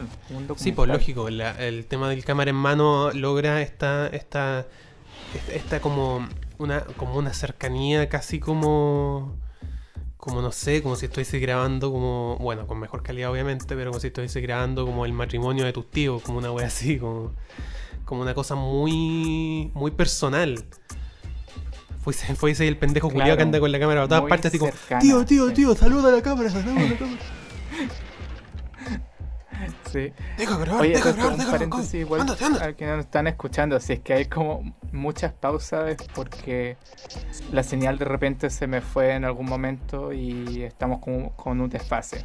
Así que hagan como que. No es como que estamos enojados y no sabemos qué decir, solo que es el coronavirus. Así que eso, cuatro estrellas. básicamente. Ya, ¿y a qué van, a qué van las estrellas? ¿A qué se las asignáis? Eh, no- una estrella se la doy a los lentes de poto de botella de, de Björk. Dos estrellas se las doy a, a Catherine Deneuve, porque siempre, siempre es demasiado bacán y se merece todas las estrellas del mundo. Eh, y la cuarta eh, me la doy a mí. Me la merezco por ver esto por tercera vez. Hoy sí. De hecho, ¿sabes qué? ¿Cómo yo, iba va a decir, tu- yo, tu te iba, yo te iba a calificación? decir, yo te iba a decir que le iba a dar cuatro estrellas también, pero no, ¿sabes qué? Voy a ponerle cinco estrellas porque me, por, solamente por mí, por haberla visto de nuevo. ¿Cachai? Yo creo que se Todas merece subirle, claro, solamente porque una estrella extra va a ser para mí, solo por eso. Y las otras estrellas se las voy a dar a. eh, eh, no solo a la interpretación de Bjork, que es desgarradora, eh, sino que se la voy a dar a, a la música. Que no hablamos de eso, pero Sí, no hablamos de la música. eh, es que la música es, Es muy buena. buena porque eh, cabe recordar de que esta película, eh, la música salió por, por ahí por el 2000 y estamos hablando de que fue compuesta después del Homogenic antes del Vespertine, por lo que como musicalmente había Sí. mucha como expectativa. eh, ya que estamos hablando como de la época clave de Björk, pues, ¿cachai? Donde Sí. está como la, esta, Era donde esta- estaba más alto. esta trilogía brigia, así, pues. Y Sí. Me gustó mucho en la película que la música, eh, que en la mayoría de los casos, no en todos, pero en la muy, muy mayoría, como que los sonidos que conformaban la escena son los que convergen entre sí para transformarse en la base rítmica y atmosférica de los, de los números musicales. Entonces, como lo fue el tren, ¿cachai? La maquinaria, todas estas cuestiones, como, o no sé, cuando está en el musical, todo esto. Eh, entonces, y aparte todos estos sonidos, como resultan como en una atmósfera muy industrial, resultan en muchas bases muy industriales por lo demás. Y, y, cal- y además, Sí. y con todos los arreglos como orquestales que tienen, que son como muy propios de la era como homogenic, eh, loco, son, son, Claro. son geniales, son muy buenos. Sí. Eh, parece como, como para colarme a esa observación. como- eso es lo que voy de repente también decir que esto como- igual es un, es un buen musical, ¿cachai?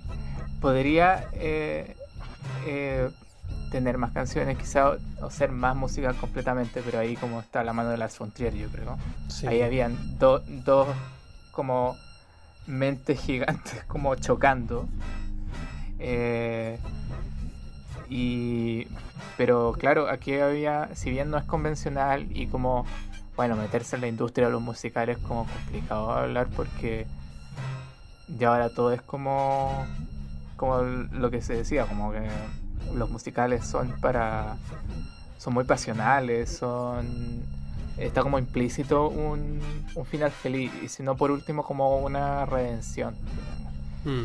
Eh, pero igual acá eh, yo lo encuentro como un musical bacán.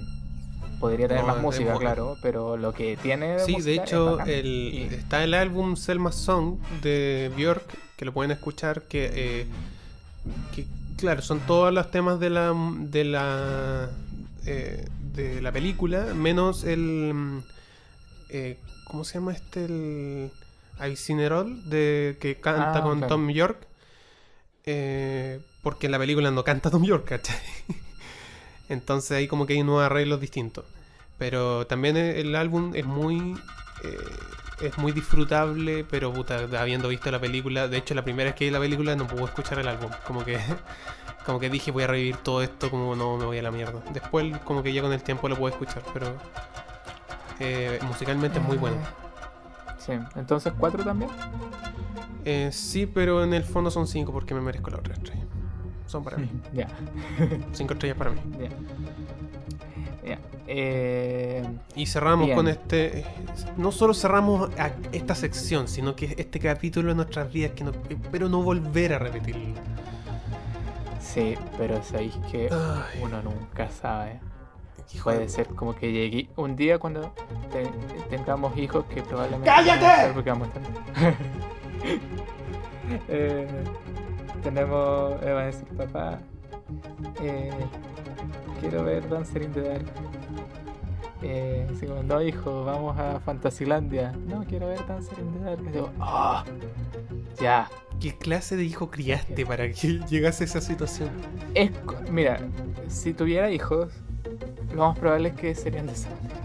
Porque los pondría de chicos eh, a ver Almodóvar y, y, y muchas otras películas que no deberíamos. Si va a llegar como el, el bichito de, de así, oh, quiero ver eh, cine que me va a hacer daño. Como, Papá, ¿qué es Bjork? ¿Por qué? Qué, horror, weón. Ya, entonces pasemos a la siguiente película porque Bjork no solamente hizo una película en todo su haber, que es lo que todos dicen. Bueno, no hay, po- no hay post y no hay como artículo que diga es la prime- primera y última película que ha hecho Bjork. Y no, hay otra. Hay otra, señores. Sí. Hay otra. Que nadie la ha visto excepto nosotros dos. Sí. Eh, e- igual es divertido, para sumar antes de empezar a ver esa película, creo que todos dicen eso porque Björk también lo dice. Es que ella no considera esta película como que la hizo, porque parece que estaba había tenido su hijo y estaba como en otra. Entonces, eh, sí, es que no doy mi 100%. Claro, ¿Ah? es que mire, este fue un momento complicado. No estaba bien. Tom- tomé un poquito más de pastillas de las que debería haber tomado. Firmé unos papeles que no sabía que, que tenían. Y terminé grabando una película. Ya, ya, ya. Puede ya. ser. Hablamos de Juniper Tree, de Juniper Tree, o conocido en español como Cuando éramos brujas. Y habían caleta de otras traducciones más que eh, increíbles. muchas traducciones Sí. de la película. Sí. Eh, de- Me esforcé mucho para no decir Juniper Lee. Y el director, director no puedo decir su nombre, no, no puedo. Me supera. Eh, no es. ah, Es título de título de una canción de Sigur Rós. Sí. Mira, N. King. Déjame ver. Muy bien. ¿De qué se trata esta película? Déjame decirte, sea, que esto es una película de alto arte porque está eh, basada en un cuento de los hermanos Grimm. Y parte Así de la que película por con un- verla somos cultos. y parte una película con una cita de T.C. Eliot. Uf. Cats no nos va a dejar hasta que nos muramos. Claro, y tú me dijiste que iba a ver una película y yo no tenía idea que iba- me iba a enfrentar a una exhibición de arte. y eso que estoy en cuarentena. Eh, Esta es una película que está basada en una historia de los hermanos Grimm. Un cuento, bueno, un cuento que recopilado por los hermanos Grimm. eh, que no es para niños, para nada. eh, es como. eh, es más como la película no es quizás tan fiel al cuento, pero el cuento es como bastante. Eh, Te dará bastante en qué pensar, sobre todo esta noche antes de ir a dormir. Es un cuento que trata básicamente de, de una señora que se casa con un tipo que, que había fallecido su esposa y que la había eh, enterrado bajo un enebro, que eso es juniper, es un enebro. Y después como que tienen una hija y eh, la señora se pone como celosa del hijo que ella tenía porque le podía quedar la plata. Así que lo mata y se lo comen. Y la hija está muy triste y entierra los huesos en ese enebro. Y aparece un pajarito que va donde un orfebre y le dice que su mamá lo mató. Y el orfebre dice: Oh, qué lindo canta este pajarito.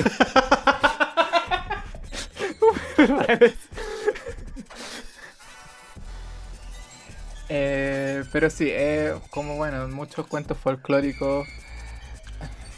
No, no es como que tengas como la estructura de historias que tenemos ahora, pero esa es como la base del cuento. Y la historia es básicamente parecida, solo que le suman eh, una coordenada más de hechicero, de brujas, en donde eh, ya que no tengan hijas, sino que son dos hermanas que escapan de un pueblo después de que su mamá la, la queman por ser bruja.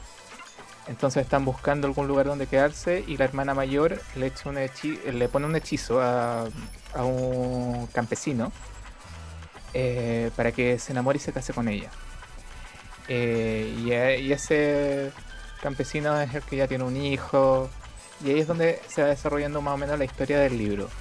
Mucho más, con mucho más temple. Sí. mm, eh, eh, mucha más ah, ah, ah, diálogo. Y, eh, en realidad todo este capítulo era una excusa porque quería ver esta película.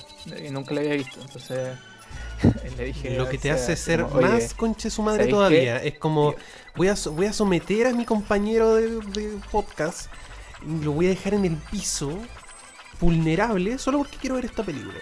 Y quiero comentarlo. Sí. Pero bueno, soy una mala persona. No, que- no sé qué, qué, qué- qué esperaba. Entonces, esto se llama mal cine, que te, sorprende? Eh, pero sí, como que. eh, igual siento que a lo mejor era algo que le podía interesar. Pero yo iba onda, ciego sobre esta película. Sobre todo esta cineasta que esta es su única película famosa, por así No, yo por igual, yo ni siquiera sabía que existía esta película. O sea, yo también tenía la idea de que Bjork había hecho solo una, que era the Dark. Sí. Em, Mm, Dime tu opinión. ah, sí. Cuéntame. cuéntame primero de nuevo- público tu, ex- tu super experiencia viendo esta película. Sí, eh, de nuevo nos encontramos con una película complicada de pillar. No tanto como la balada, pero sí era difícil. Y. Puta, la encontré en una calidad paupérrima y con unos subtítulos del tamaño de. No sé, como hechos en, Sony, en, en Movie Maker. Una weá, pero que ocupaba casi la mitad del. Como clásico subtítulo amarillo, como que ocupa la mitad del, del recuadro. Oh, qué mal. y ya. me- Aunque igual los subtítulos amarillos tienen como una onda. Sí. Porque es cuando. Cuando no, a nadie se le había ocurrido ponerle como una un perímetro negro Sí. a las letras. eh, tenía ahí subtítulos blancos que se confundían con muchas escenas. Entonces ahí no, no tenía idea qué decían los personajes de repente. el nefasto subtítulo amarillo. Entonces la vi eh, prácticamente en 360p, más o menos. Eh, y sentía todo el rato. claro, y sentía todo el rato que estaba viendo una película mucho más vieja de lo que era, también por la cinematografía que tiene y el hecho que es una película en blanco y negro. Eh, recalcar, recalcar que la película es de los 90. O sea, salió en los 90 por un tema de presupuesto, era del 87. Pero salió en los 90 y. Loco, yo todo el rato como le bajé, onda, le bajé tanto la calidad a la weá que se transformó como en una película, no sé, pues, como el séptimo sello de Ingmar Bergman. Como de ese calibre, como Sí. es lo que yo veía. Y esa weá salió el 77, va el 57, perdón. Y yo muy convencido de que podría haber sido de esa época cuando Bjork ni siquiera había nacido el 57. Y yo como, uy, sí, sí, una película del 57. Weón. Y, y también tiene que ver con... Matemática. Y también tiene que ver con un tema del diálogo y de cómo se desenvuelve la película. Como... eh, eh, es muy de, de esa lógica, como muy pausada. eh, no sé, tiene algo que me, me- me llamó mucho la atención. Bueno, y después obviamente vi extractos como de buena calidad y pude disfrutar mejor la cinematografía que, que tiene, pero Pero sí, comienzo me enfrenté a ella así. Si no se ve en HD es fome. sí, eh, de hecho me aburrí un poco. eh, si no se ve. Sí, eh, porque eh, esta película tiene como una. Primero está como ambientada en, como en la Edad Media, en, algu- en algún país nórdico. Cuyo lugar no, no, no quiero acordarme. Cuyo nombre no quiero acordarme. Sí, eh, y la. Como tiene todo un sentido muy bucólico y muy mágico. Como, como de, un, de un cuento. Me recordó como ciertas películas como de Barba Azul o La Bella Durmiente de Catherine Breillat. Eh, que era como tratar de reinterpretar una historia en términos de una de una cineasta como reescrito también por ella pero eh, no perder también como el bagaje desde dónde viene esta historia porque parte del folclore. Eh, y sí pues ahí es donde viene como los silencios como la manera que no es formal de hablar pero es como un poco poética Sí. eh, de referirse a todo. Eh, muy teatral. Eso es como. Como de repente como en Lighthouse. Que. Que, que- que, o sea, o sea. Mira, siento. Ya, entreno. Yo siento que, que no, no hablo mal inglés y entiendo mucho el inglés, pero en esa película como que tenía que verlo con subtítulos, que había como eh, un inglés casi, no sé, victoriano que ya no podía acceder. así. Mm. Sí. Sí, eh, pero tiene como. Sí, tiene esa coordenada como dentro de su narrativa. De... Bueno, y, y Bjork. Como que ahora que me decís eso de que no la considera dentro de su cinematografía, como que entiendo por qué. Eh, no estoy hablando que la película es mala, de ninguna manera, pero la actuación de Bjork es muy curiosa. Encuentro yo. Mm, Sí. Es divertido que vi como una de, de las. Una, como, en realidad estaba viendo como un documental de Björk que hizo un canal de YouTube brasileño, así como con mejor calidad de Movie Maker. Eh, y entre medio eh, salía un como un extracto de una entrevista que le habían hecho a la directora. Y, y es divertido como que ella como no tenía como tenía como otros actores en mente y era como un proyecto que- como con que no tenía tanta plata, en realidad no tenía casi nada de plata. Eh, y onda como que conocía a Björk por su amigo y le preguntó, oye, ¿querés salir en esta película? Así, oye, ya, eh, grabemos. Y como que nada, Casi- se casi puso a grabar la película, actuar. Casi pidiendo disculpas, dijo. ¿Ah? Perdón, per- casi pidiendo disculpas, así como perdón, perdón, perdón. Porque en la escena, en la escena esta, él no es que perdón, perdón, perdón. Sorry, sorry. No, y Björk sí, po, eh, como me decís que está como en una etapa bien particular, eh, como que se nota. Sí, Y en, en el momento, en una de las escenas como decisivas, como, donde, como que hay una revelación hacia el, al, al esposo de la hermana. Eh, hoy es muy ridícula la escena. Es súper ridícula. Como, como Björk, como actúa en esa escena. Yo creo que es la peor parte de, de la actuación de Björk. Es ridícula. sí, eh, es muy... Se la hago. Es muy inocente, es demasiado inocente. Es como la persona de Björk es inocente, pero esto es demasiado. Sí, no, sí, he Como- llevado el límite. Sí. eh, aún así, eh, la, la actuación de la hermana, eh, que por supuesto no me sé el nombre, que, que, que- como, también, eh, que son, son, son todos eh, gente de Islandia, entonces no, no podéis pronunciar sus nombres. Como Brindis Petra Bragadotir. Ha- Hay algo, eh, el actor principal, no sé cómo se pronuncia una de las letras, es como una D con una cruz encima. Qué- Eh, horror, bueno. Björk 1, Björk 2, Björk 3, no sé. Claro, tenéis que Eh, vivir como 10 meses de invierno anu- anuales para poder pronunciar esa lengua. Como, eh, es una Sí. hueá terrible. Pero ¿sabéis que me recordó esta película mucho? Eh, el video de que hizo Björk sobre eh, una de las canciones de Homogenic que no la tengo en mi, en mi mente ahora. Eh, que eh, la graban toda en, Islandia. Eh, todo en como paisajes naturales de Islandia, que es como lo más conocido de ella. Eh, paisajes volcánicos, de, solo colinas, frente al mar, todo eso. Y que luego como empieza a deconstruirse un poco, empieza como, no sé, a, a verse como placas tectónicas, eh, como lava que empieza a salir.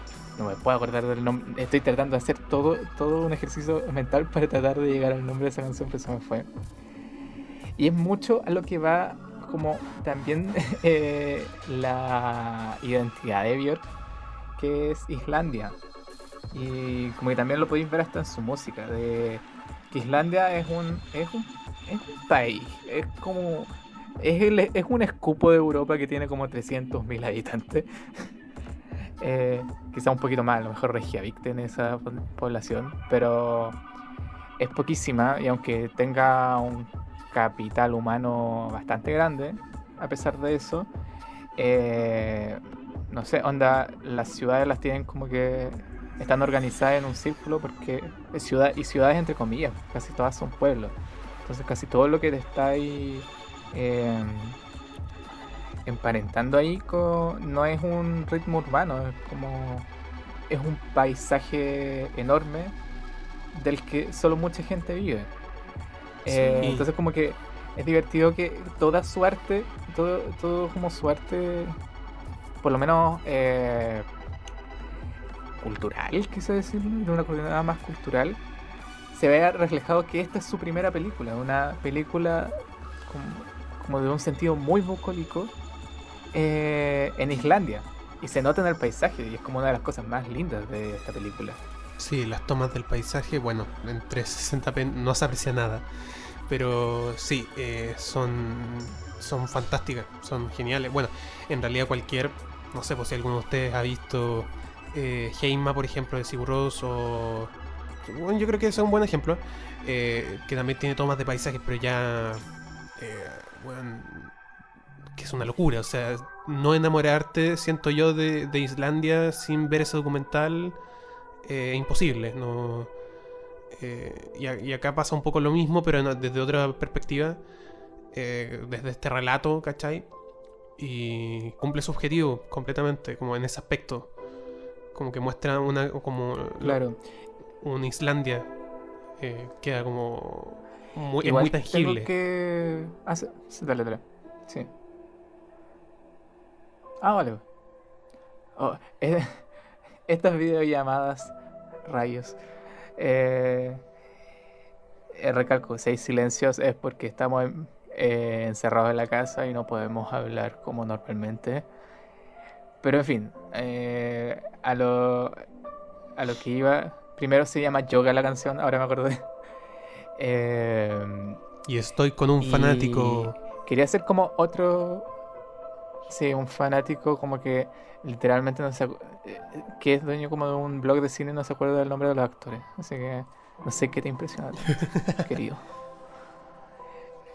Eh, lo que quería sumar de- a, a esa como una observación de esa película es como la manera en que presentan la magia.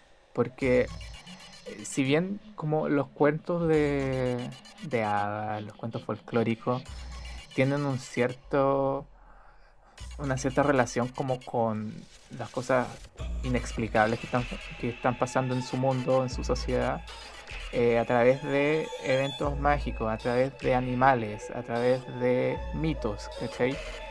Eh, y que es muy fácil eh, embarrarlas en una película.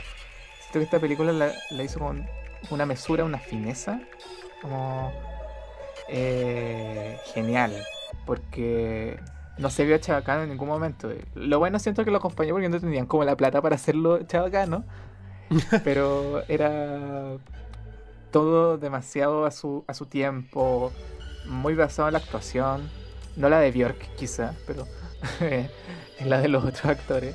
Eh, y teniendo todo desde una inspiración y usando todos los recursos que podía dar el paisaje. Que eso lo encuentro muy. eh, mm, muy bien logrado. Sobre todo que al final de del cuento de los hermanos Grimm, eh, que también coincide también un poco con el final, en cierta manera, de, de esta película, que es como que en el cuento el hermano vuelve como un ave que canta. Eh, y también se repite mucho ese motivo. Porque se muestran en mucho tiempo así como gaviotas volando en el tiempo como para como un corto, como un cierto montaje para mostrar las visiones que está teniendo Björk, eh, para mostrar los encuentros que tiene con su madre. Eh, encuentro que es un, es un logro súper eh, bacán eh, encontrarse con una película que pueda eh, conectar esta, esta realidad mágica de la manera que está presentando su historia. Porque es muy fácil embarrarle en una película. Genial. ¿Qué calificación le ponemos a esta película? Esta peliculaza. Eh, ¿Qué calificación le das tú primero? Mm, Tú que la viste en 240p. puta, o sea, afectó mucho mi, mi experiencia, pero mal, muy mal. Em, pero no me quiero dejar llevar tanto por eso. Aún así, eh, por, un poco por la actuación de Björk, que a pesar de que es muy adorable, es ridícula a ciertos momentos. Y mm, también tengo problemas con el final. Como que siento que no, no me convence el final. Tengo un problema como personal con él. Eh, le pongo mm, como que por ahí la, la castigo un poco y le pongo tres estrellas. La castiga. ¿Sabes que la directora murió? Y tú le das tres estrellas. ¿Cómo te atreves? No me digas insensible culiado, weón. No, no te voy a escapar, weón, del. De Pero termino, no voy a tener que verla nunca más. No te voy a obligar nunca más a verla. Eso te lo prometo. ¿Con qué cara, weón? Ya, tu calificación. Eh, ¿Sabéis que eh, de verdad va como en contra de mis principios pre- de no dar medias estrellas? Pero quiero dar tres estrellas y medio esta, de verdad. Por primera vez. Ah, ya. No, sí, igual le Eh, hu- creo- hubiese dado tres y medio, amarillo. pero. Sí. Pero sí, Voy a ser amarillo ahora. Eh, que es una historia simple. Es más, incluso, incluso podría decir que como acercándose a 4. Eh, porque si bien es una película corta, es una película súper corta, sobre todo para los estándares de hoy. eh, pero siento que la historia está como iba pasando muy bien con muy es un tiempo muy bien acotado el que está haciendo, ¿cachai? Como que está muy bien mesurada.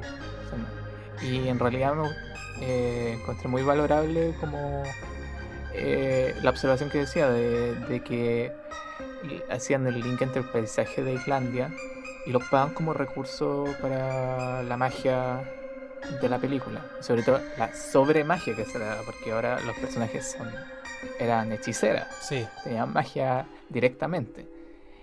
Em, el final.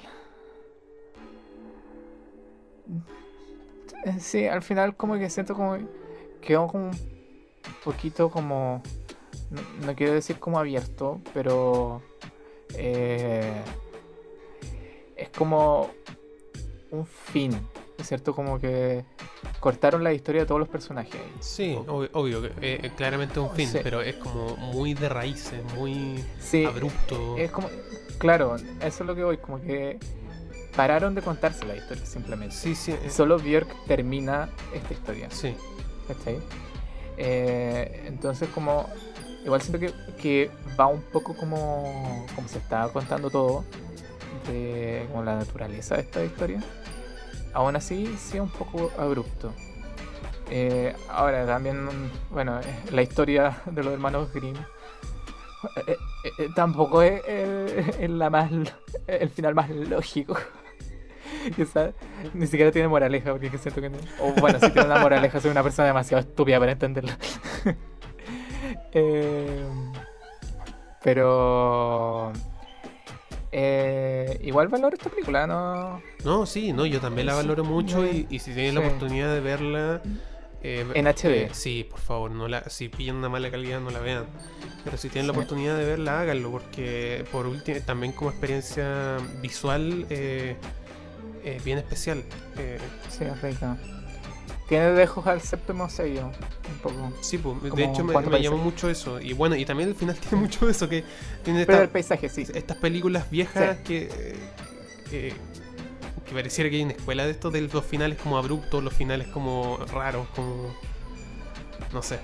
Mira, eh, siempre como que cuando de repente me preguntan, ¿y por qué este final? es Decimos, ¿sabéis que Europa? Eh, y ese, ese fue nuestra nuestra take on Björk.